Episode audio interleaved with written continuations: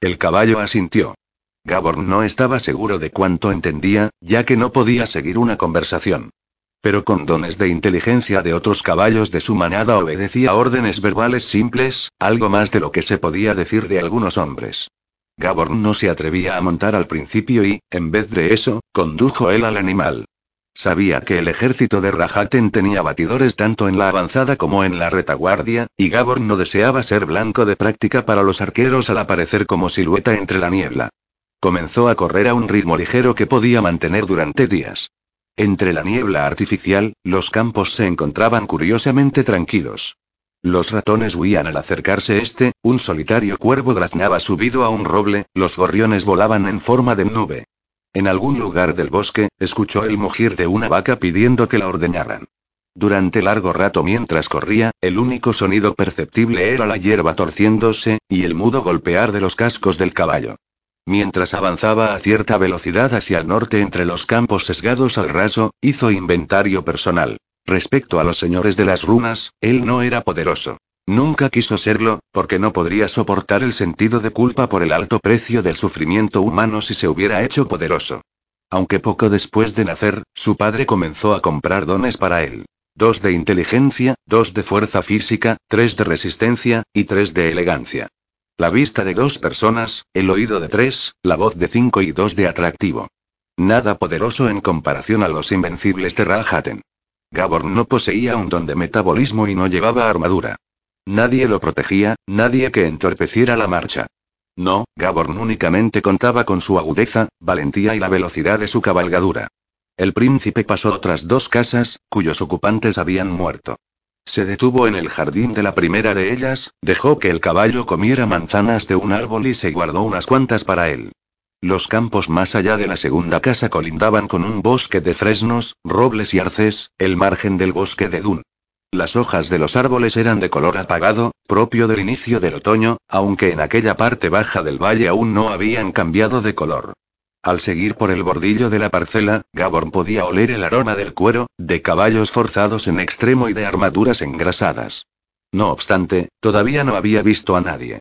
Dio con un sendero para los carros de los leñadores que se adentraba en el bosque, se detuvo ante los primeros árboles para asegurar la ventrera de la silla de montar y prepararse para galopar a toda velocidad cuando súbitamente oyó un crujir de ramas.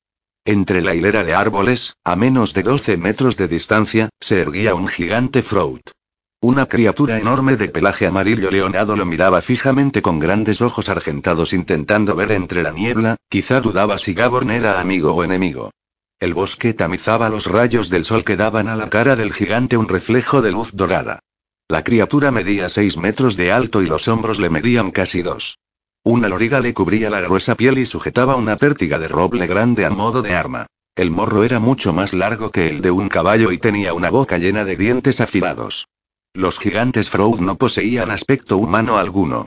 Este sacudió una de las orejas, redondas y pequeñas para espantar una mosca y se inclinó hacia adelante esforzándose por ver a la vez que apartaba un árbol. Gaborn sabía lo suficiente como para no hacer movimientos bruscos. Si lo hacía, el gigante sabría que era un enemigo.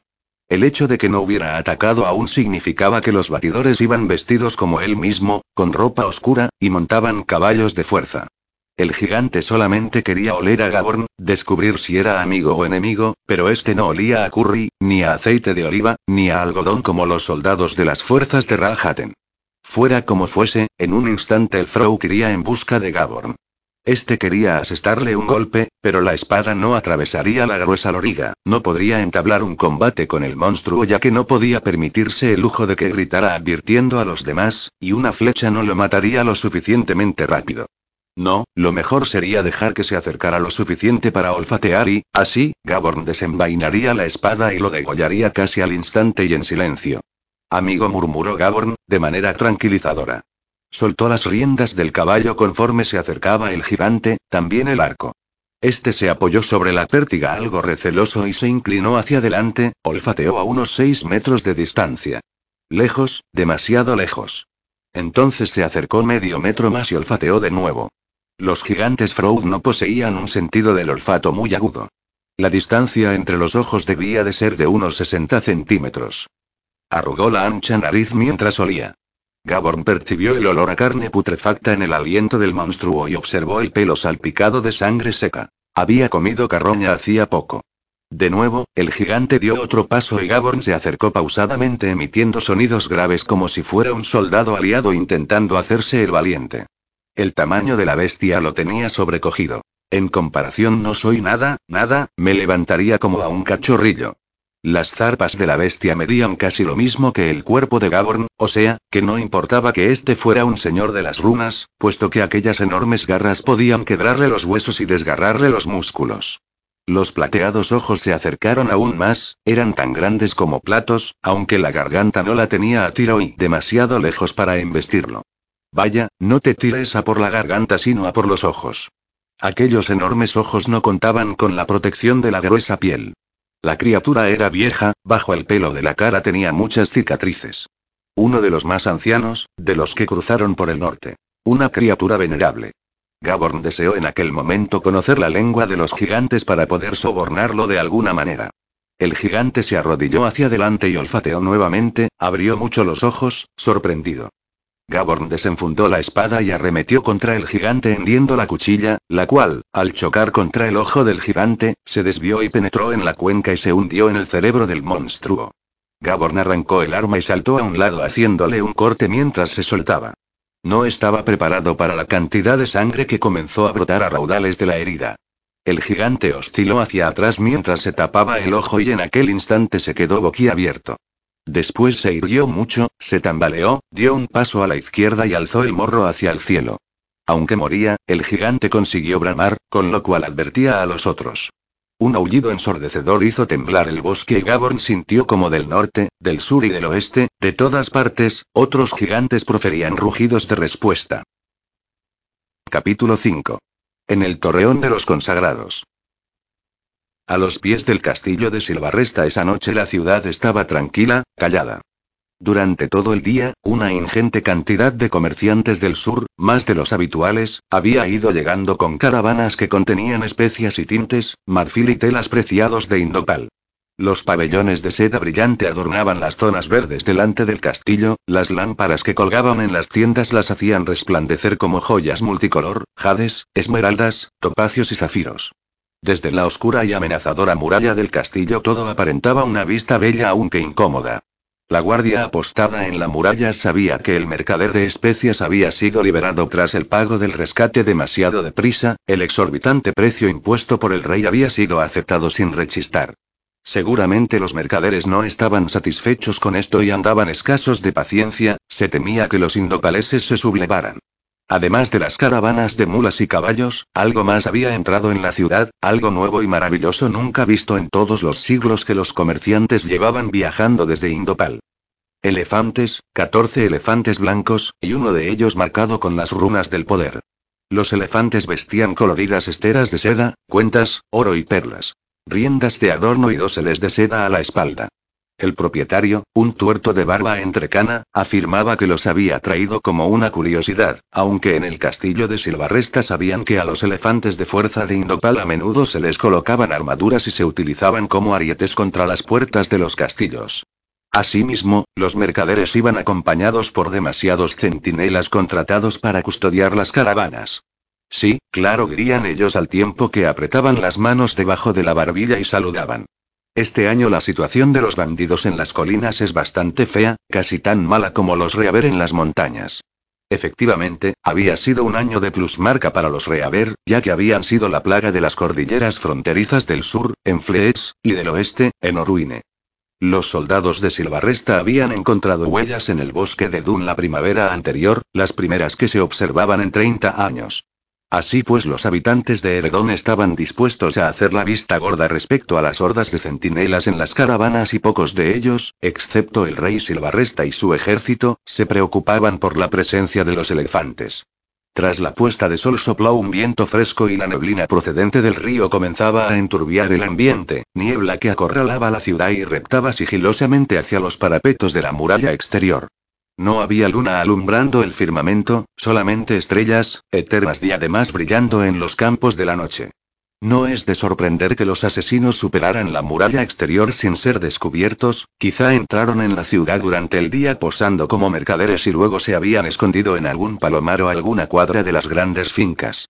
A lo mejor, durante la escalada aprovecharon las espirales de neblina que parecían juguetear entre las almenas como zarcillos. Tampoco era sorprendente que un centinela solitario apostado en el torreón del rey observara las siluetas oscuras que, como arañas negras, trepaban la muralla por el paseo de los mantequeros. El rey había reforzado la vigilancia en esa dirección y, en efecto, ojos vigilaban desde las aspilleras en cada una de las torres. No era nada sorprendente que los asesinos intentaran la escalada por la noche. Sin embargo, hasta la guardia estaba asombrada de lo veloces, lo silenciosos y lo certeros que eran. Solamente hombres con dones de metabolismo podían moverse así de rápido. Tanto, que si uno parpadeaba, dudaba de haberlos visto. Aceptar esos dones era prácticamente un suicidio. El don les permitía moverse el doble de rápido que un hombre normal, pero también aceleraba el proceso de envejecimiento en esa medida. A pesar de ello, Sir Millman, el oteador del rey, observó la escalada, calculando que aquellos asesinos se desplazaban a una velocidad tres veces superior a la media humana. Hombres con tal don estarían decrépitos en 10 años y muertos en 15. Y únicamente hombres con fuerza sobrehumana podían escalar esas murallas, aferrándose con los dedos de manos y pies a las hendiduras de la piedra. Sir Milman no sabía aventurar cuántos dones de fuerza tenía cada asesino. Los estuvo observando desde el interior del torreón del rey, Milman poseía el don de vista de siete hombres y estaba más que capacitado para ocupar el cargo. Ahora llamaba suavemente a la puerta de los aposentos del rey. Milord, han llegado nuestros invitados. El rey Silvarresta había estado sentado en el sillón de lectura favorito de su padre, de espalda a la pared, inspeccionando el tomo del Emir Wad de Tulistán e intentando descifrar cuáles de las tácticas bélicas de Rajaten eran las más originales, por las que mataría para mantenerlas en secreto. En aquel instante, Silvarresta apagó la lámpara, se dirigió al mirador y miró a través de uno de los cristales transparentes de las vidrieras. La ventana era tan antigua que el vidrio estaba completamente deformado, derretido como trozos de mantequilla. Los asesinos acababan de alcanzar la última muralla de defensa del castillo, la del Torreón de los Consagrados, donde vivían aquellos que habían concedido dones a la dinastía de los Silvarresta que tanto la familia real como los soldados utilizaban. Entonces los asesinos de Rajaten habían venido a destruir a los consagrados de Silvarresta, asesinar sus mentes y minar la fuerza y vitalidad de las tropas del rey. ¡Qué hazaña más infame! Los consagrados no podían defenderse por sí mismos, grandes hombres que habían cedido su inteligencia que ya no distinguían entre la mano derecha y la izquierda. Los que habían cedido la fuerza física estaban encamados como bebés, demasiado débiles para salir de la cama. Matarlos era de cobardes. Sin embargo, desgraciadamente y demasiado frecuentemente, era la manera más fácil de asediar a un señor de las runas. Al asesinar a los que constantemente alimentaban la fuerza de los señores y de sus ayudas, el noble se veía privado de sus poderes, lo que lo convertía en un plebeyo. Como el ataque ya estaba en marcha, Silvarresta contaba con poco tiempo para organizar su defensa. Apenas había anochecido, el aceite hirviendo se había arrastrado hasta el parapeto interno de la muralla y, aunque los tres habituales que componían el turno de guardia hacían su ronda, había otra docena agachados detrás de las almenas y escondidos. Aún así, había que dar el aviso a los defensores, por lo que las torres estaban a cargo de los arqueros, para poder advertir a los soldados ocultos en la ciudad y que estos cortaran la retirada a los asesinos. Detrás de la vidriera, el rey observaba que los asesinos alcanzaban el punto medio de la pared del torreón y, en ese momento, abrió la ventana y dio un silbido grave y estridente. Al unísono, los soldados del castillo se levantaron y derramaron el aceite por las paredes del torreón, tiraron las enormes calderas de hierro conforme las vaciaban. El aceite no tuvo el efecto deseado porque desde el anochecer se había enfriado demasiado. A pesar de ello, los asesinos gritaron consternados ante las quemaduras, algunos hasta cayeron en picado a causa de las calderas. Pero más de veinte seguían subiendo la muralla, ligeros como lagartijas. Los guardias en lo alto del torreón de los consagrados desenfundaron las espadas y empuñaron las picas. Desde el torreón del rey, a unos 100 metros de distancia, los arqueros dejaron llover las flechas. Algunos adversarios más se desplomaron, pero los caballeros de Rajaten eran sobrecogedoramente veloces y espantosamente resueltos. El rey Silvarresta pensó que los asesinos huirían al encontrar cierta resistencia, aunque, en vez de ello, se desplazaron más rápidos y alcanzaron el adarve, donde les entorpeció el paso una alambrada espinosa. Los soldados pegaron hachazos a los asesinos y otra docena de ellos cayeron en picado desde la torre de la esquina. A pesar de ello, siete de los asesinos alcanzaron la torre, donde comenzaron a utilizar su increíble destreza luchadora. Se movían con tanta celeridad que los hombres de Silvarresta no podían defenderse, aunque consiguieron librarse de otros cuatro. Pero no sin haber perdido a unos doce de los suyos en la refriega. Los tres asesinos restantes se lanzaron por los escalones hacia el interior del torreón de los consagrados, justo cuando los piqueros del rey salían a toda prisa del cuarto de la guardia debajo del rastrillo. Los asaltantes hicieron caso omiso de los defensores, en vez de ello, se precipitaron hacia la verja de hierro que protegía una de las puertas bajas del salón de los consagrados. Aunque la puerta estaba asegurada con una pesada barra de hierro, dos de los asesinos asieron la barra y tiraron de ella, la arrancaron de la pared y consiguieron soltar 100 kilos de piedra fijada con mortero. El tercer asesino se encaró con los piqueros, listo para defenderse. Aunque estos no eran soldados cualesquiera. El capitán Terrow y el capitán Ault se aproximaron, hombro con hombro, desenfrenadamente. Ault asestó una estocada fulminante a la cabeza de su contrincante, pero el asesino esquivó el golpe y con un serpenteo de la corta espada que llevaba le propinó una estocada a Ault en la mano enguantada. Era este un monstruo en oscuro, vestido de negro, de asombrosa velocidad.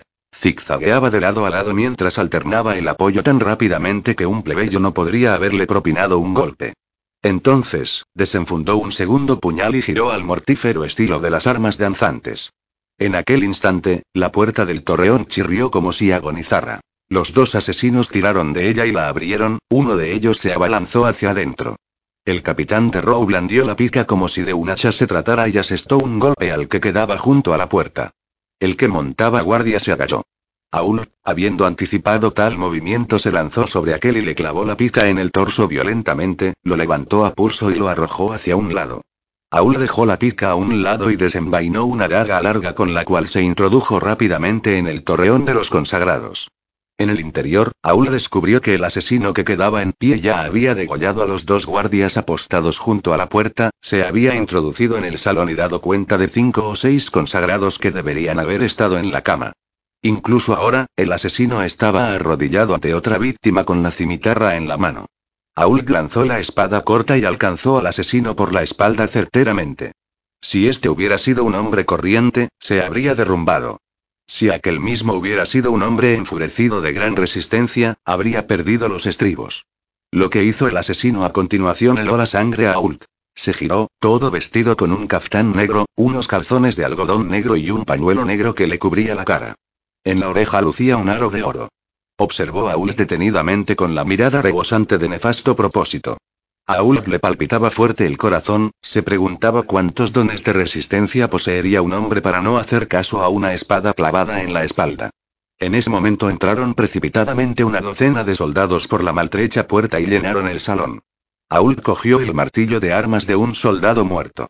El asesino miró al capitán Ault a los ojos, levantó las manos y dijo con tosco acento. Bárbaros, sabed esto. Así como esta marea de hombres arremete contra mí, los invencibles de mi señor serán vuestro azote. Los invencibles de Raja tenerán tropas de élite, hombres de gran resistencia, al menos con un don de metabolismo cada uno. El asesino hizo ademán de abalanzarse hacia ellos, pero Ault sabía que era gesto fingido. Habiendo entrado en el torreón, el asesino seguiría cumpliendo con su deber. El de asesinar a cuantos consagrados fuera posible. Ault arremetió contra él martillo en mano, justo cuando el asesino se tiraba sobre las camas de los durmientes. El arma penetró el cuello del asesino. No cuentes con ello, dijo Ault. En sus aposentos, el rey Silvarresta notaba cómo morían sus consagrados ya que comenzó a perder los lazos mágicos que lo unían a ellos. Era una sensación nauseabunda, como una fría serpiente retorciéndosele en las tripas. Los que le habían cedido dones de inteligencia murieron y al rey le asaltó una sensación repentina de vacío como si compartimentos de la memoria se cerraran para siempre. Nunca sabría lo que había perdido. Recuerdos de amigos de la infancia o una comida en el bosque, recuerdos de estocadas importantes que había practicado una y otra vez con su padre, o la perfecta puesta de sol, o un beso de su esposa. Únicamente fue consciente de estar hendido, las puertas de la memoria se cerraban de golpe y las persianas de las ventanas caían. En la mente de Silvarresta sobrevino un grave momento de oscuridad, una aguda sensación de pérdida.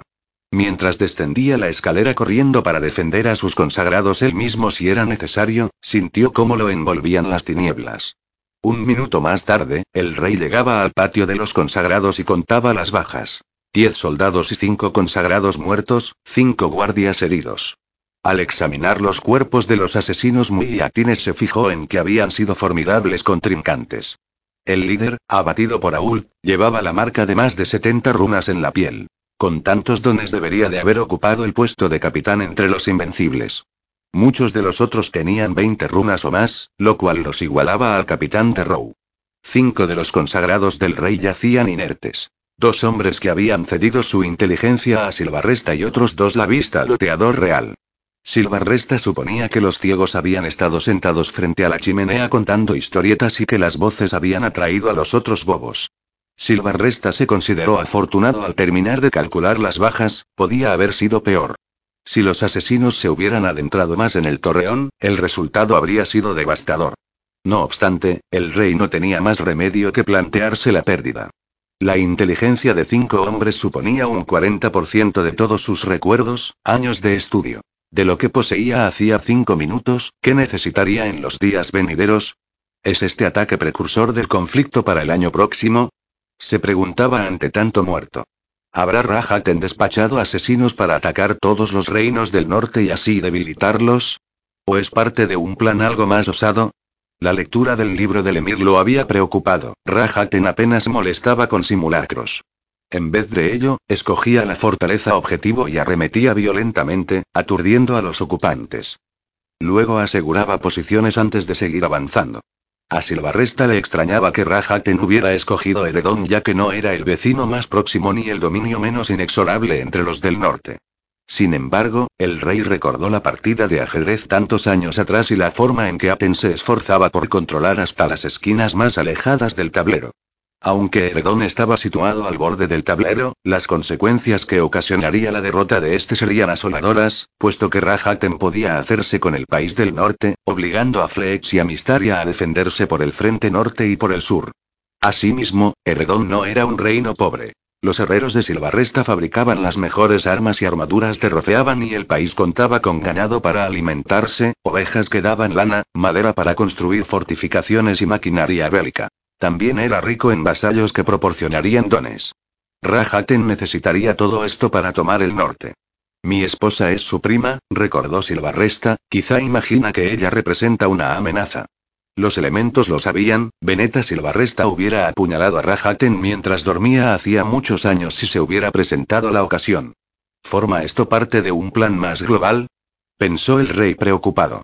Incursiones como esta podían estar dándose en todos los castillos de Rofeaban. Si todos los asesinos atacaban a la vez, Silvarresta no tendría tiempo de avisar a los demás reyes. Se frotó los ojos, tanta especulación lo confundía. Segundo libro vigésima jornada del mes de la cosecha un día de sacrificios. Capítulo 6. Recordando sonrisas. En el bosque de Dun, el príncipe Gabor cabalgaba sigilosamente a la luz de las estrellas evitando el paso por los estrechos barrancos y las zonas más oscuras donde podían congregarse seres tumularios. Los árboles por encima de su cabeza eran cosas retorcidas cuyos miembros estaban medio desnudos. El viento nocturno mecía las amarillas hojas de los abedules.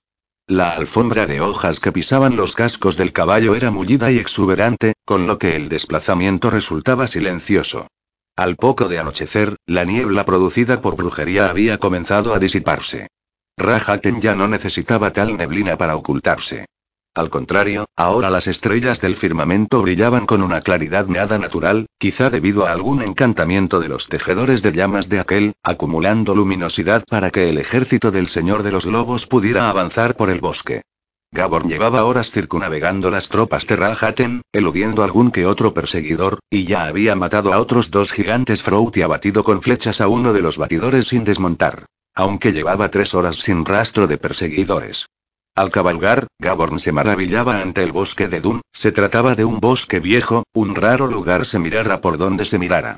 Se contaba que el nacimiento del río Uye era un lugar mágico en cuyas charcas profundas vivían esturiones de 300 años de edad tan sabios como cualquier sabio. No era esto lo que más asombraba a Gaborn, sino la legendaria afinidad del bosque por lo correcto y la ley. Muy pocos forajidos se habían internado en el bosque salvo Edmond Tillerman, quien entró allí como malhechor, un enajenado que tomó dones de fuerza e inteligencia de los osos, hasta convertirse en una criatura del bosque. Según la leyenda, dejó de robar y, con el tiempo, se transformó en héroe, vengaba a pobres campesinos injuriados por otros forajidos, velaba por los seres del bosque. Existían anécdotas aún más curiosas. Una anciana asesinada siglos atrás y enterrada bajo un montón de hojas en el bosque de Dun que más tarde se convirtió en criatura de madera y palo, y se dedicó a la busca y captura de sus asesinos. O si no, los hombres de piedra, gigantes que algunos decían que rondaban los bosques, seres que a veces se acercaban a los lindes y miraban fijamente hacia el sur. Hubo una época, hacía cientos de años, cuando el bosque apreciaba al hombre más que ahora. Un tiempo en que los hombres podían cruzarlo tranquilamente. En la actualidad, se daba cierto silencio, cierta pesadez que invadía el ambiente entre los árboles como si el bosque mismo estuviera indignado y se planteara el vengarse de tanto indeseable. Con seguridad, el calor de los tejedores, los cascos de hierro de los caballos, la masa de hombres y gigantes causarían daños al bosque. Esa noche los búhos callaban y, en dos ocasiones, Gaborn había divisado enormes ciervos brincando entre los árboles, sacudiendo las colosales astas de un lado a otro a modo de preparación para el combate. A mano derecha, marchaban los ejércitos, y cierta sensación de estremecimiento ante la inminente tormenta que impregnaba el bosque. Durante largas horas, Gaborn cabalgó entre los árboles sintiendo un pesar que se acrecentaba en su corazón, cierta somnolencia que le embotaba la mente. Un cansancio suave y biológico, como el inducido por el vino dulce sentado al lado del hogar o el sueño dopado del que toma el brebaje del herbolario hecho con pétalos de amapola. Los párpados comenzaron a pesarle y, mientras subía una cresta, rodeaba una cima y descendía a un valledón de zarzas y ramas entorpecían el paso, echó una cabezadita. Se enfureció y desenfundó la espada con la idea de despejar el camino a tajo limpio, pero al oír voces maldiciendo un poco más adelante y sentir la presencia de un hombre con armadura haciendo justo eso en la misma zona, se detuvo. Se percató del peligro casi demasiado tarde. Sin fijarse, había dado un giro de 180 grados. Los árboles, se preguntó si ellos lo habrían conducido a aquel trance. Entre las tinieblas del bosque, Gaborn se quedó parado y vislumbró las patrullas de Rahaten. Unos doce exploradores se abrían paso a sablazos entre la maleza mientras él permanecía totalmente inmóvil. Pasaron de largo en la oscuridad. Gabor ni siquiera se atrevió a respirar. Frenó al caballo con fuerza y respiró hondamente. Durante largo rato intentó centrar la mente. Vengo en paz, quería decirle al bosque, no quiero haceros daño. Necesitó todo su aplomo simplemente para permanecer montado y no salir galopando precipitadamente hacia la boca del lobo. La frente comenzó a sudarle, le temblaban las manos y la respiración se le entrecortaba. Soy amigo, deseaba decir, sentidme, ponedme a prueba. Durante un buen rato, intentó abrirse de cuerpo y alma para comunicarse con el bosque. El pensamiento se le enredaba en la mente asiéndolo, buscándolo, como una raíz se agarra a la piedra, percibía el pesado poder de aquello. Los árboles lo secuestraron, se infiltraron en cada rincón de su mente. Recuerdos y miedos de infancia comenzaron a pasar ante sus ojos, indeseados fragmentos de sueños y fantasías de adolescencia, todas sus esperanzas, hazañas y anhelos. Tras ello, lentamente, al igual que le había sobrevenido aquella sensación, los tentáculos del pensamiento se retiraron. No me deseéis mal alguno, susurró Gaborn a los árboles cuando por fin pudo hablar. Vuestros enemigos son mis enemigos. Dejadme pasar a salvo para derrotarlos. Luego de muchas palpitaciones, la pesadez que lo envolvía pareció aliviarse. Gaborn dejó que la mente vagara y soñara aunque con su resistencia no necesitaba dormir. Pensó en lo que lo atrajo al norte, anhelaba ver a Iome Silvarresta. Gracias a un loco impulso, el año anterior había venido a Heredón en secreto a la cacería de otoño para comprobar si ella daba la talla. El rey Orden venía todos los años por Ostenfest, día que celebraba la festividad gloriosa de otoño en que 1600 años antes Heredón Silvarresta había atravesado a un reaver hechicero con una lanza allí en el bosque. Así, cada año durante el mes de la cosecha, los nobles de Heredón cabalgaban por el bosque cazando jabalís gigantes, practicando la misma destreza con la lanza que se había utilizado a fin de vencer a los reaver. Gaborn se unió a la cacería disfrazado como simple escudero entre el séquito de su padre. Todos los soldados sabían que vendría y, por supuesto, ninguno osó pronunciar su nombre en alto o delatarlo. Incluso el rey Silvarresta, quien se había percatado de su presencia durante la cacería, no quiso decir nada, debido a sus exquisitos modales, hasta que Gaborn decidió rebelarse. Sí, Gaborn desempeñó las funciones de un escudero a las mil maravillas desde la perspectiva de un observador cualquiera. Ayudó a los soldados a ponerse las armaduras para los torneos, por la noche durmió en las caballerizas de Silvarresta, cuidó de los caballos y todos los bártulos durante toda esa semana de caza. También se sentó a la mesa en el gran salón durante el banquete que señalaba el fin de Ostenfest, aunque como simple escudero solamente pudo sentarse al fondo, apartado de los reyes, nobles y caballeros. Desde allí quedó embobado como si jamás hubiera comido en presencia de un rey forastero. Fue mejor así, para poder observar a Iomi a distancia, los provocativos ojos y cabellos oscuros de esta, el cutis perfecto. Su padre le había contado que era bella de cara y, recordando relatos de cosas que ella había dicho durante algunos años, Gaborn estaba convencido de que su alma también era hermosa. Había sido muy bien educado en cuanto a etiqueta, pero en aquella cena aprendió algo sobre los hábitos del norte.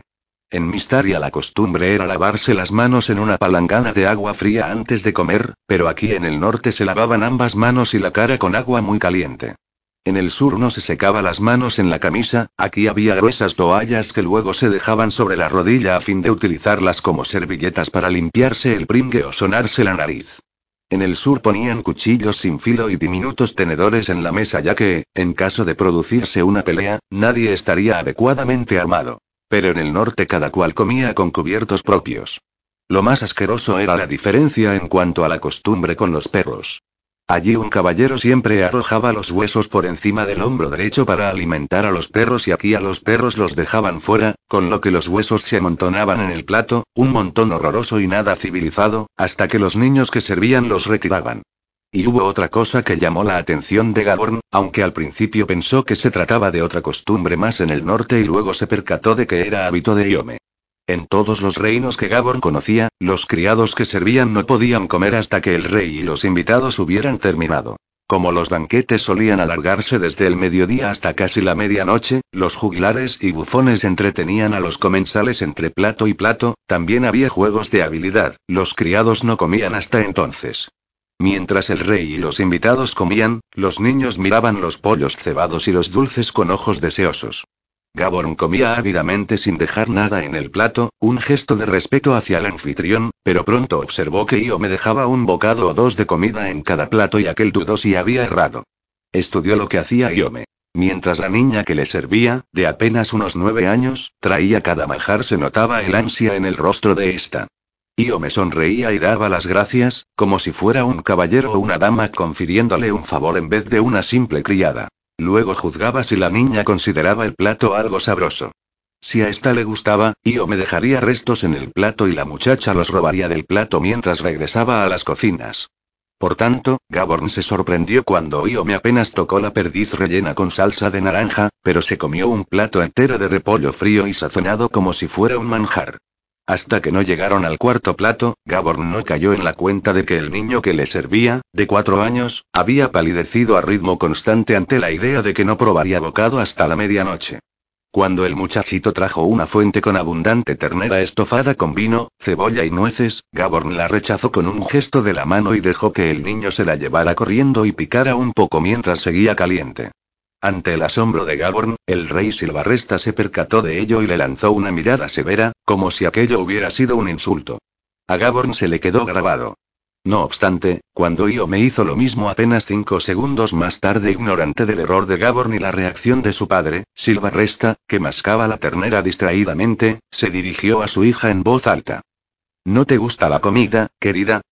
Quizá podemos traer a los cocineros y castigarlos si te han ofendido. Iome se sonrojó ante la broma. Esto y no, la comida es demasiado deliciosa, milord. Me temo que estoy algo llena, deberíamos felicitar a los cocineros, no reprenderlos.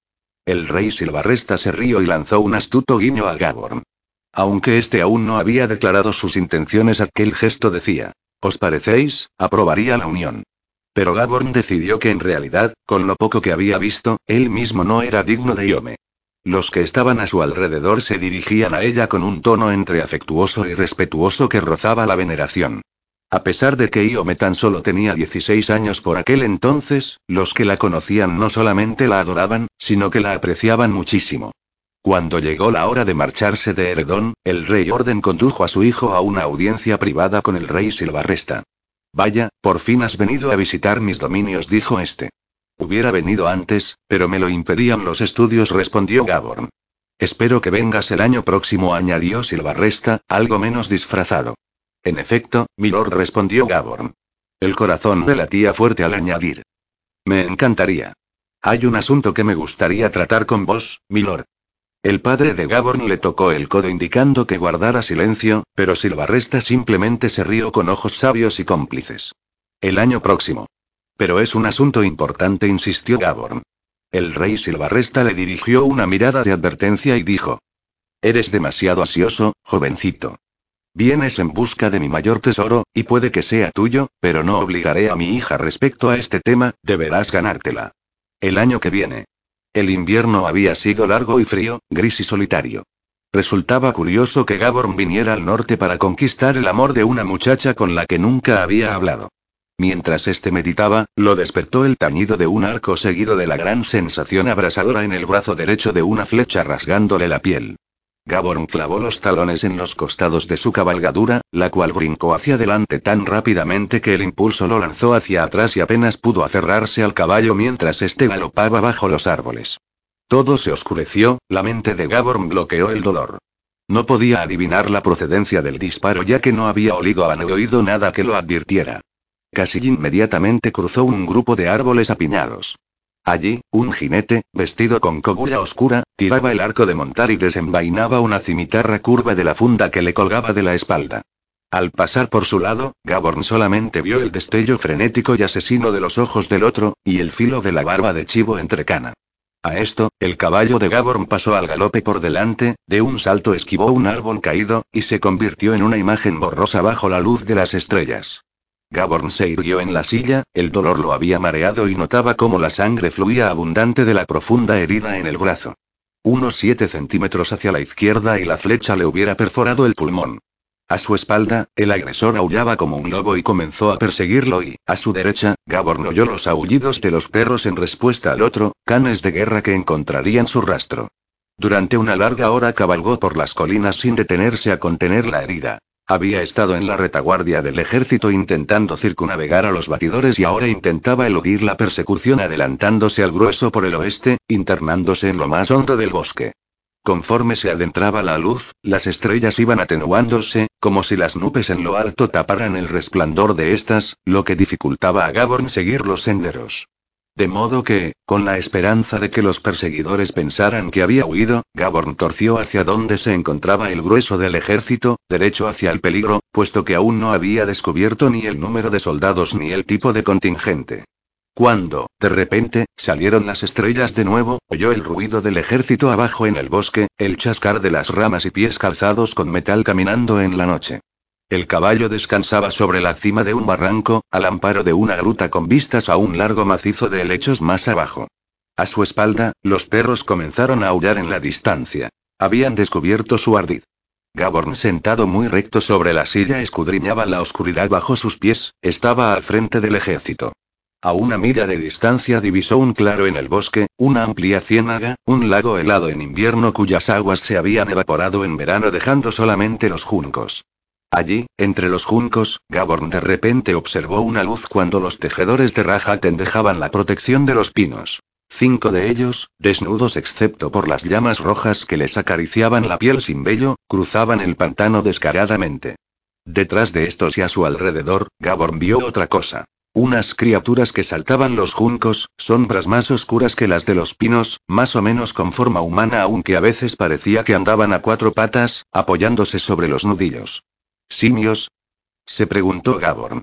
Ya había visto tales seres cuando los traían al norte como curiosidades. El séquito de Rajaten estaba compuesto de gigantes Frout y tejedores de llamas, invencibles y canes de guerra. Gaborn imaginó que también sería posible conceder dones a los simios y convertirlos en guerreros.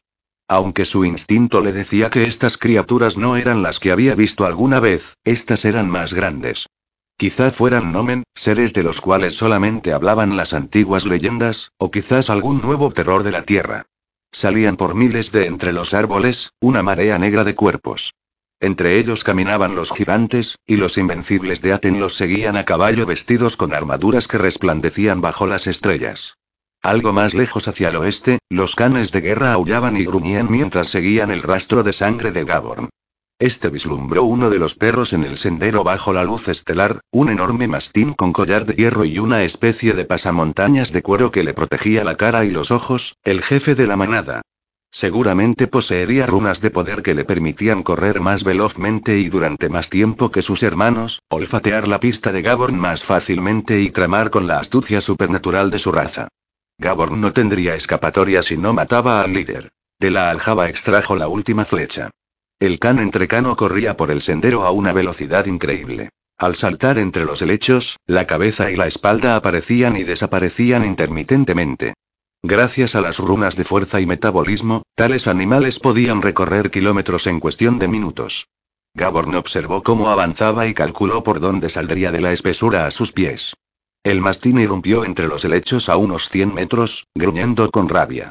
Bajo las estrellas, la máscara le confería cierta apariencia esquelética. La bestia se encontraba a unos 50 metros cuando Gaborn disparó la flecha que hizo Diana en la máscara de cuero y rebotó en la cabeza. El mastín aceleró el paso y Gaborn no tuvo tiempo de desenfundar la espada. Aquel saltó y Gaborn contempló las mandíbulas abrirse de par en par y la enorme muesca en la frente donde la flecha debía atravesado el cuero y desgarrado la carne. Gaborn echó el cuerpo hacia atrás en la silla de montar, el mastín brincó, se abalanzó sobre él y le rozó el pecho. Los pinchos del collar le rasgaron la ropa y le hirieron el torso.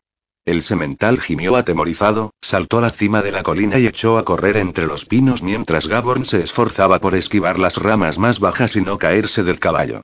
El rocinante galopaba colina abajo por la ladera empinada y rocosa. Gaborn consiguió desenvainar la espada aunque las ramas le habían arrancado el arco. No lo necesito, se dijo Gaborn intentando tranquilizarse. Me he adelantado a las fuerzas de Rajaten y solamente necesito sacarles algo de ventaja. Espoleó al caballo para que corriera con ganas y alzó la espada, que centelleó en la noche. Entre las montañas, el bosque ya no era tan espeso y por primera vez en horas podía probar la velocidad de la montura. Esta saltaba por un crestón de rocas cuando Gabor oyó un gruñido bajo el codo izquierdo. El mastín los había alcanzado de nuevo y corría debajo de los cascos del caballo. Patada. Gritó Gaborn y el caballo brincó y pegó una coz. Se trataba de una maniobra que todos los caballos de caza de su padre habían aprendido y se utilizaba para apartar a los lobos o a los jabalís que arremetían contra las patas de las cabalgaduras. El perro recibió un golpe con la herradura de hierro en todo el hocico y aulló al partírsele el cuello. Pero en la cresta por encima de él, Gaborn percibió los ladridos y gruñidos de una docena de perros. Alzó la cabeza para mirar, batidores con mantos oscuros cabalgaban a rienda suelta detrás de los canes, y uno de aquellos se acercó el cuerno a los labios y sopló para atraer a sus compañeros a la cacería. Demasiado cerca, estoy demasiado pegado al ejército, presintió Gaborn. Aunque, por miedo a internarse demasiado entre los árboles viejos, Rajaten únicamente bordeaba la orilla del bosque de Dun con buen motivo. El otoño anterior, cuando Gaborn había por vez primera participado en una cacería con su padre y el rey Silvarresta, unos cien hombres se sentaban en círculo alrededor de las hogueras, dándose un festín de castañas, venado fresco, champiñones, y vino dulce caliente. Sir Borenson y el capitán Terrow practicaban el manejo de la espada hipnotizando ambos al gentío con sus tácticas. Borenson era experto en el estilo bélico de armas danzantes y podía revolver una espada o un hacha con vertiginosas pautas de movimiento de forma que el contrincante casi nunca lograba esquivar la certera estocada. El capitán de era un combatiente algo más considerado que elegía el momento idóneo para arremeter con una lanza y cortar a un hombre en cachitos con una precisión fascinante.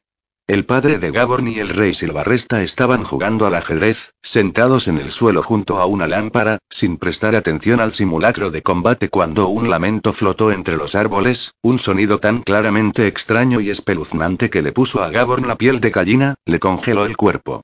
Borenson, Terrow, y unos cien criados se detuvieron al instante ante aquel sonido y alguien dijo. Alto. Alto. Que no se mueva nadie. Puesto que todos sabían que era nefasto y peligroso atraer la atención de un tumulario. Gaborn recordaba vívidamente cómo Borenson había sonreído mostrando los dientes de aquella manera suya tan mortífera, mientras permanecía de pie sudando y mirando hacia la ladera de la colina en el pequeño barranco fuera del campamento. Se trataba de una imagen pálida y montada a caballo, un hombre solitario que gemía como un extraño viento que azotara los peñascos. El jinete irradiaba una luz de color gris. A pesar de solo haberlo visto unos instantes, el corazón de Gaborn había palpitado aterrorizado ante aquella visión, la boca se le había secado y jadeaba. Dirigió la mirada hacia donde se hallaba su padre para comprobar su reacción. Tanto él como Silvarresta seguían con la partida de ajedrez, sin molestarse en levantar la cabeza y mirar al tumulario. El rey Orden movió el mago sobre el tablero comiéndose un peón, y dirigió la mirada hacia Gaborn. El rostro de este debería de haber palidecido como la muerte ya que su padre sonrió irónicamente y dijo. Gaborn, cálmate. El príncipe de Mistaria no necesita temer a los tumularios del bosque de Dun. Aquí se nos permite el paso. El rey Silvarresta rió amargamente e intercambió una mirada sigilosa y reservada, como si ambos hombres compartieran un chiste entre ellos. Gaborn había sentido que era cierto, que de alguna manera estaba protegido contra los tumularios. Antaño se contaba que el rey de Eredón dominaba el bosque y que todos los seres del mismo lo obedecían. Pero los monarcas de Eredón habían perdido su prestigio. No obstante, Gaborn se preguntaba si verdaderamente Silvarresta tenía a los seres tumularios del bosque de Duna su mando. Ahora, mientras los canes de guerra y los cazadores seguían su rastro, se la jugó a que fuera verdad. Espoleó al caballo en dirección oeste y adentrándose en el bosque gritó. Espíritus del bosque, soy Gaborn Valorden, príncipe de Mistarria, os ruego que me protejáis. Aun clamando amparo sabía que era en vano, al alma de los muertos no les importan los quehaceres de los mortales. Si Gaborn atraía su atención, únicamente intentarían que se reuniera con ellos en el más allá. El caballo desempedraba una larga cima camino abajo, al amparo de las ramas de unos enormes robles y derecho a un pantano, donde tuvo que vadear el agua salobre hasta alcanzar la otra orilla. Gaborn no oyó lamentos aterradores cuando el caballo salió del agua al otro lado, sino solamente los gruñidos y chillidos de cientos de gigantescos puercos que se alejaban de él como si estuviera cazándolos. Sin quererlo, se había introducido entre una manada de jabalís salvajes. Una de las gigantescas bestias negras y peludas, tan grande como su caballo, le plantó cara durante unos instantes con los colmillos de marfil curvos como espadas, y Gaborn se imaginó que iba a ensartar a su cabalgadura como a un pincho. En el último momento, el jabalí se volvió y salió corriendo con el resto. Gaborn aprovechó para tomar impulso con el caballo dando unas cuantas vueltas en círculo antes de exigirle más que nunca. Saltó un biombo de junco sobre un empinado dique y aterrizó a unos 20 metros donde había cierta profundidad, antes de salir nadando por la orilla más alejada. Poco después de las 12 del día siguiente, Gaborn dejaba atrás el bosque de Dun, desaliñado y manchado de sangre. A su paso, avisó a los guardias de las puertas de la ciudad sobre el inminente ataque y al mostrarles el sello que lo identificaba como príncipe de Mistaria fue inmediatamente escoltado ante el rey Silvarresta. El rey recibió a Gaborn en el gran salón, donde ya se había reunido con sus consejeros.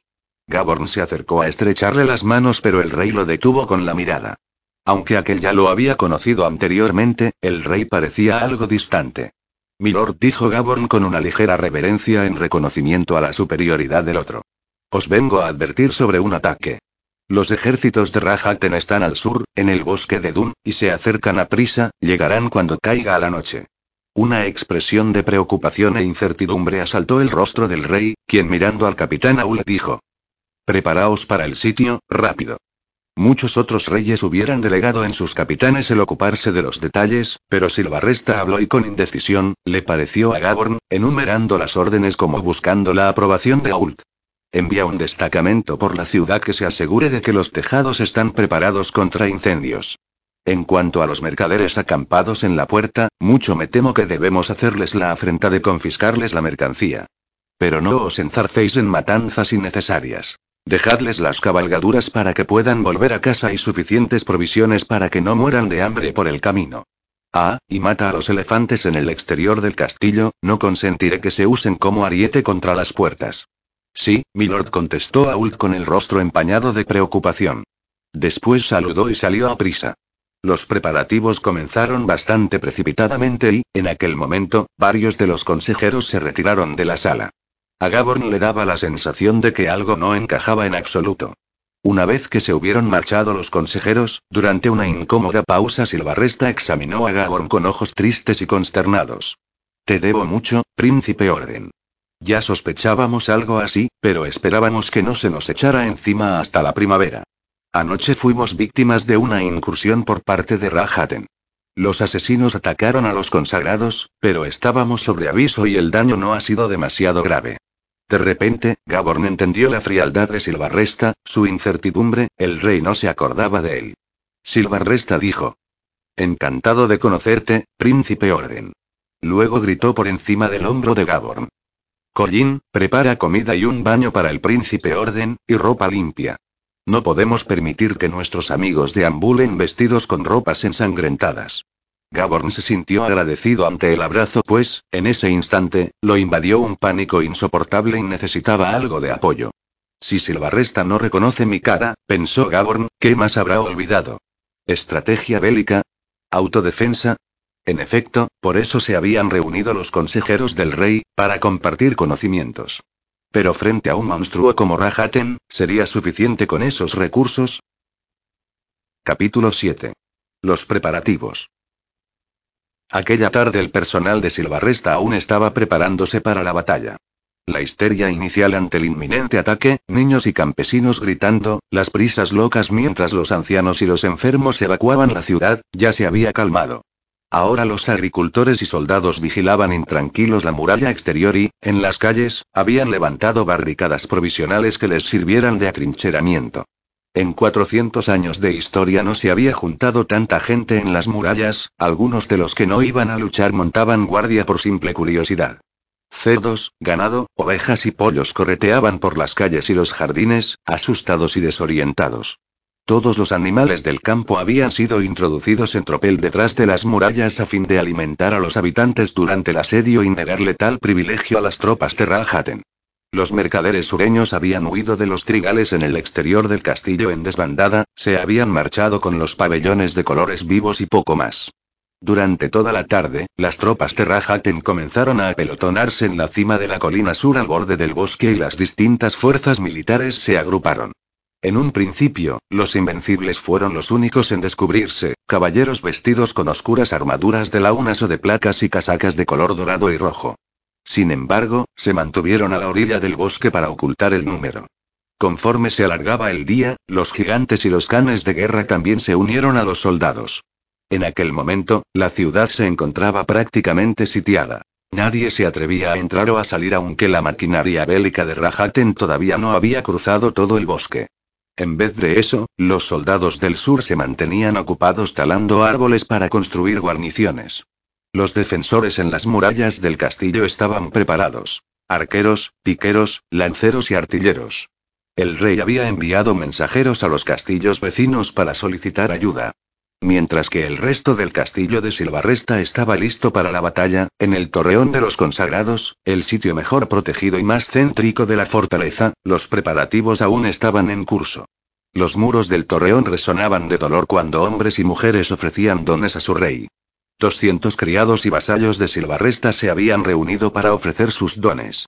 Mientras que el mediador jefe del rey, Erinide, preparaba los marcadores, dos de sus aprendices caminaban entre los voluntarios haciendo pruebas y buscando a los que tenían una fuerza, inteligencia, agilidad o resistencia que justificara la severidad y el coste que conllevaba la cesión de dones.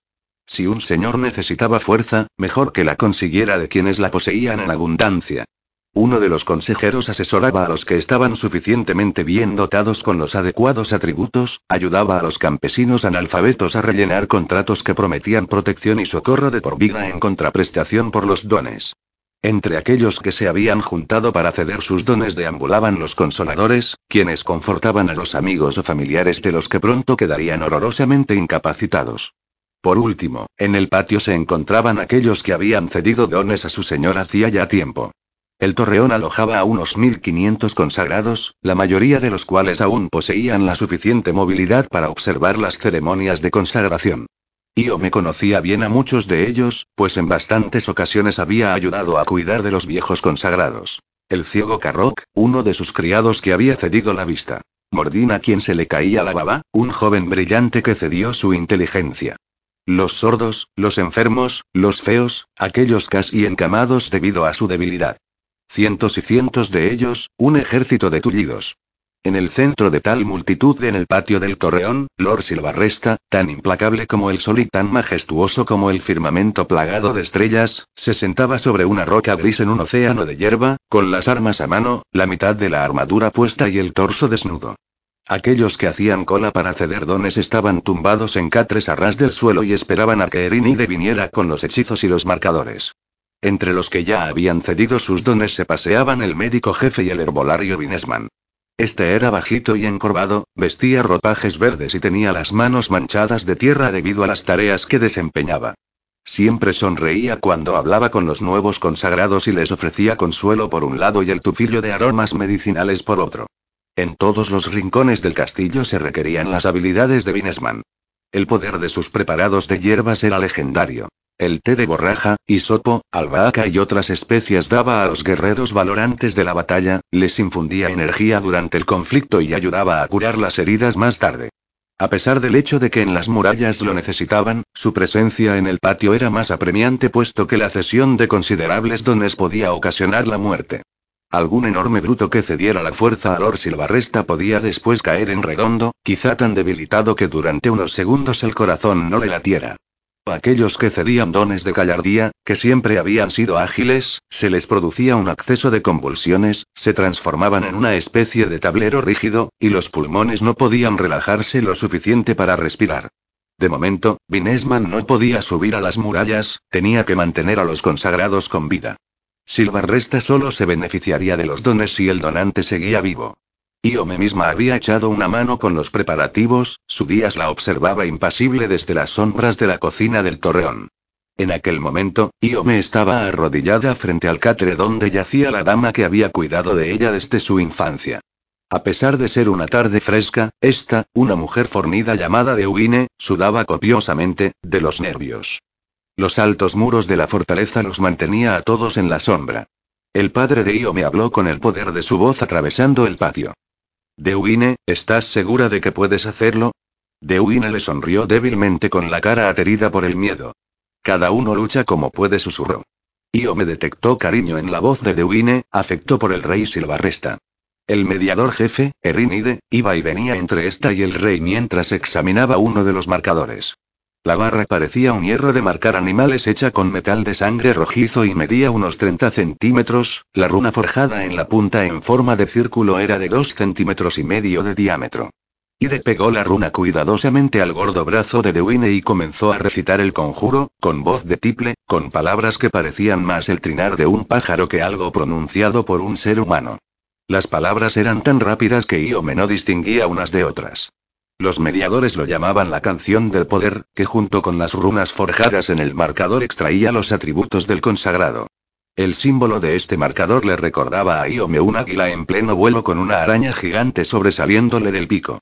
Aún así, los trazos sinuosos de la runa eran de varios grosores y se retorcían en curiosos, aunque en apariencia normales, ángulos. Era el símbolo de resistencia.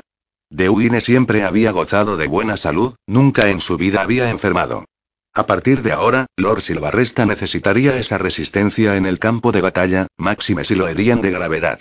El mediador continuaba gorjeando con voz de tiple, pero súbitamente profirió un bramido gutural, sonido algo primitivo como la lava rusiente, como los leones rugiendo en la jungla.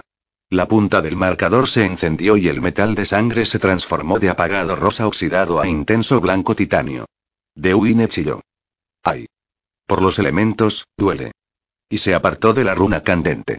El sudor le corría por el cuerpo como si de una fiebre galopante se tratara y el dolor le desfiguraba el rostro. La mandíbula le temblaba y arqueaba la espalda separándola del colchón. En ese momento empezó a jadear y el sudor a brotarle de la cara. Io me sujetó a la mujer y la empujó contra el camastro, la inmovilizó. Uno de los recios soldados de Silvarresta agarró el brazo derecho de Dewini a fin de que no pudiera separarlo del marcador y estropear el conjuro. Mira a mi padre exclamó Yome en un intento de distraer a Dewine del dolor. Busca el amparo de tu señor. Él te protegerá, te quiere, mi padre siempre te ha querido, al igual que tú a él. Te protegerá, continúa mirándolo. Io me lanzó una mirada feroz al mediador para que se apartara y despejara el campo de visión de Dewine. ¡Ay!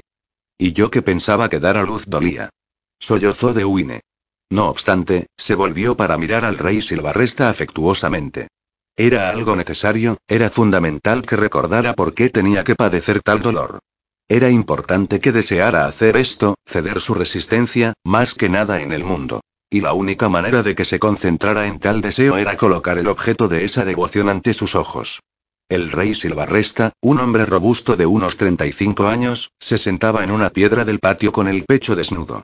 El largo cabello color caoba le colgaba sobre los hombros y llevaba la barba ondulada arreglada con esmero. En ese instante, el armero intentaba convencerlo para que se pusiera el jubón interior preparándolo para la armadura completa, pero Silvarresta debía dejar el torso al aire a fin de que el mediador pudiera aplicar las runas del poder.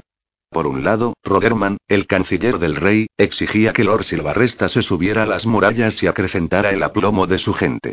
Por otro lado, Chamberlain Inglorians, el viejo sabio al servicio del rey, lo instaba a permanecer allí y aceptar cuantos dones fuera posible. El rey Silvarresta decidió quedarse.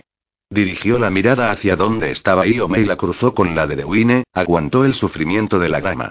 Por el momento, aquello era lo más trascendente.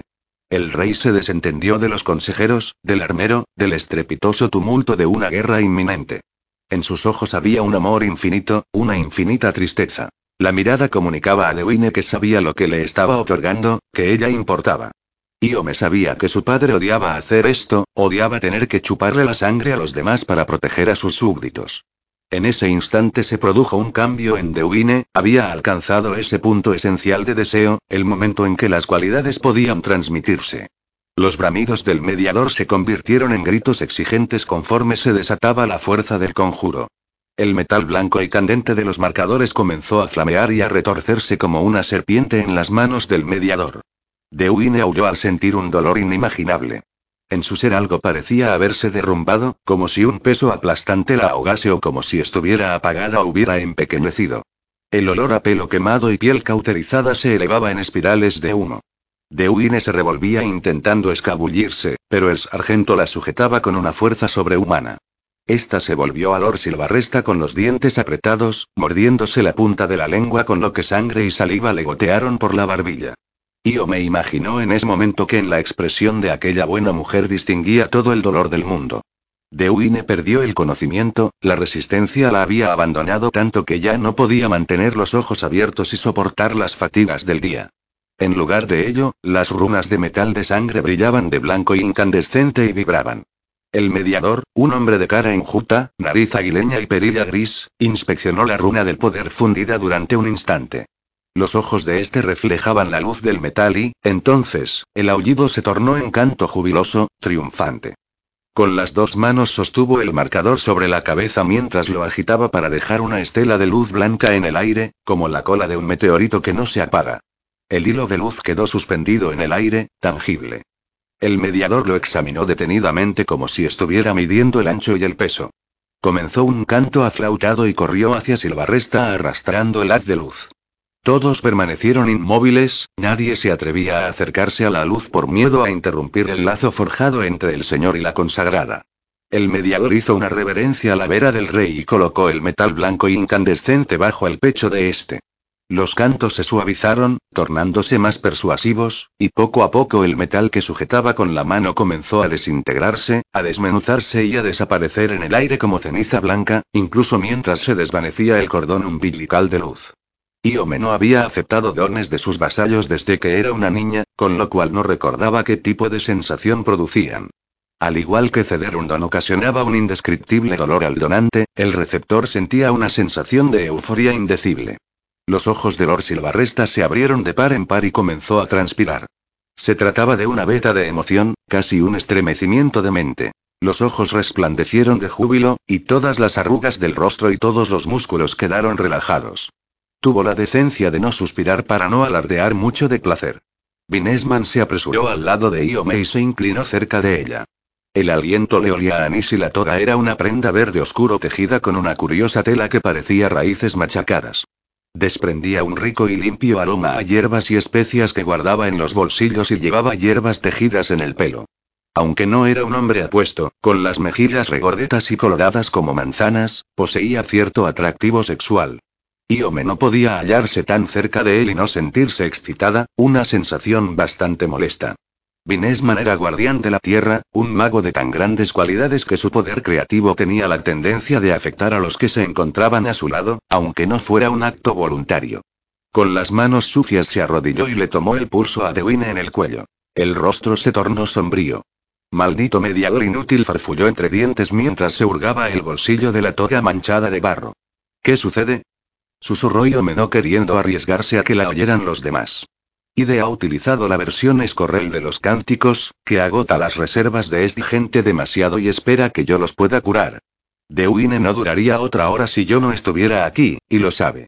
Vinesman era un hombre amable y compasivo, la clase de hombre que recogía a los polluelos de gorrión caídos del nido o que curaba a las culebras que habían sido aplastadas por los carros de bueyes. Los ojos azul celeste bajo las túpidas cejas examinaban a Dewine. ¿Puedes salvarla? preguntó Iome. A lo mejor, quizá. Pero dudo que pueda salvarlos a todos. Con una inclinación de cabeza señaló a los otros consagrados que tumbados en las camas se debatían entre la vida y la muerte tras haber concedido sus dones. Ojalá vuestro padre hubiera contratado al mediador de la escuela de Weymouth el verano pasado. Iome no sabía mucho acerca de las escuelas de mediadores. Los directores de las distintas escuelas que competían entre sí solían ser bastante vociferantes respecto a la superioridad de los respectivos centros y únicamente alguien que conociera bien los avances y experimentos de cada facultad podía juzgar cuál era la mejor según el día. Algunos directores sobresalían a la hora de procesar cierto tipo de dones. Ide era un hombre magnífico para transmitir dones de oído y vista, cualidades que Silvarresta consideraban muy valiosas en un reino forestal, aunque la labor de aquel en cuanto a dones principales, resistencia y metabolismo en particular, dejaba que desear en comparación. Por lo menos, al contrario que otros mediadores, no gastaba una fortuna en metal de sangre para realizar experimentos con perros o caballos. Al fin Vinesman encontró algo en el bolsillo, extrajo una hoja fresca de alcanfor, la machacó entre los dedos y colocó cada mitad bajo los orificios nasales de Dewine. El sudor del labio superior las mantuvo pegadas. Del mismo bolsillo sacó pétalos de lavanda, varias semillas pardas y otras hierbas y las aplicó al cuerpo sudoroso de Dewine, algunas de ellas bajo los labios. Observarlo era toda una maravilla, el viejo hechicero solamente tenía dos bolsillos repletos de una abundante maraña de hierbas sueltas. Ni siquiera se molestaba en mirarse los bolsillos, parecía reconocer aquellas que quería mediante el tacto. Io me miró hacia otro de los catres donde se hallaba el aprendiz del carnicero, un tosco muchacho de nombre Orin que esperaba tumbado su turno para ceder al rey su cualidad de fuerza física. Al verlo, tan valiente, tan amante de su señor y tan fuerte, casi se le parte el corazón. Si cedía ahora su don, pasaría el resto de su vida sin poder levantarse de la cama. No parecía justo privarlo de vitalidad cuando apenas había comenzado su andadura. No obstante, el muchacho se enfrentaba a los mismos peligros que ella. Si Rajaten conquistaba Heredón, imaginaba que el sino de aquel sería mejor que el suyo. Si su padre resultaba muerto, la fuerza volvería al muchacho. Al ser incapaz de ofrecer ya más dones, podría volver a su oficio en paz. Mientras que, si Rajaten derrotaba a la dinastía de los Silvarresta, ¿qué sería de Iome? ¿Torturas? ¿La muerte? No, el joven carnicero sabía lo que hacía, se dijo Iome. Ha elegido juiciosamente. Seguramente era la mejor opción disponible. Al ceder sus dones al rey en tal momento, probablemente solo perdería un día prestando tan apreciado servicio. Apenas hay tiempo, masculló Vinesman mientras restregaba a Dewine con barros curativos tocando los labios de esta. La mujer comenzó a jadear, como si cada inhalación supusiera un gran esfuerzo, y Vinesman la ayudó haciendo presión en el pecho. ¿Qué puedo hacer? suplicó Iome, temerosa de que la dama de honor muriera allí mismo y todo hubiera sido en vano. Pues sí, quitaos de en medio, replicó Vinesman con un tono raramente utilizado con los señores de las runas. Ah, casi se me olvida. Hay un joven que quiere veros, arriba. El príncipe de Mistarria. Io me dirigió la mirada hacia el muro del torreón, una escalera de piedra conducía a la torre sur donde la maquinaria de combate estaba preparada para atacar la ciudad. Allí arriba en lo alto de la torre podía ver a su dama de honor, Chemoise, haciéndole señas urgentes con la mano. Detrás de Chemoise, uno de los centinelas se paseaba de un lado a otro con su uniforme negro. No tengo tiempo para tonterías, dijo Iome. Ve a verlo, ordenó su padre a 15 metros de distancia.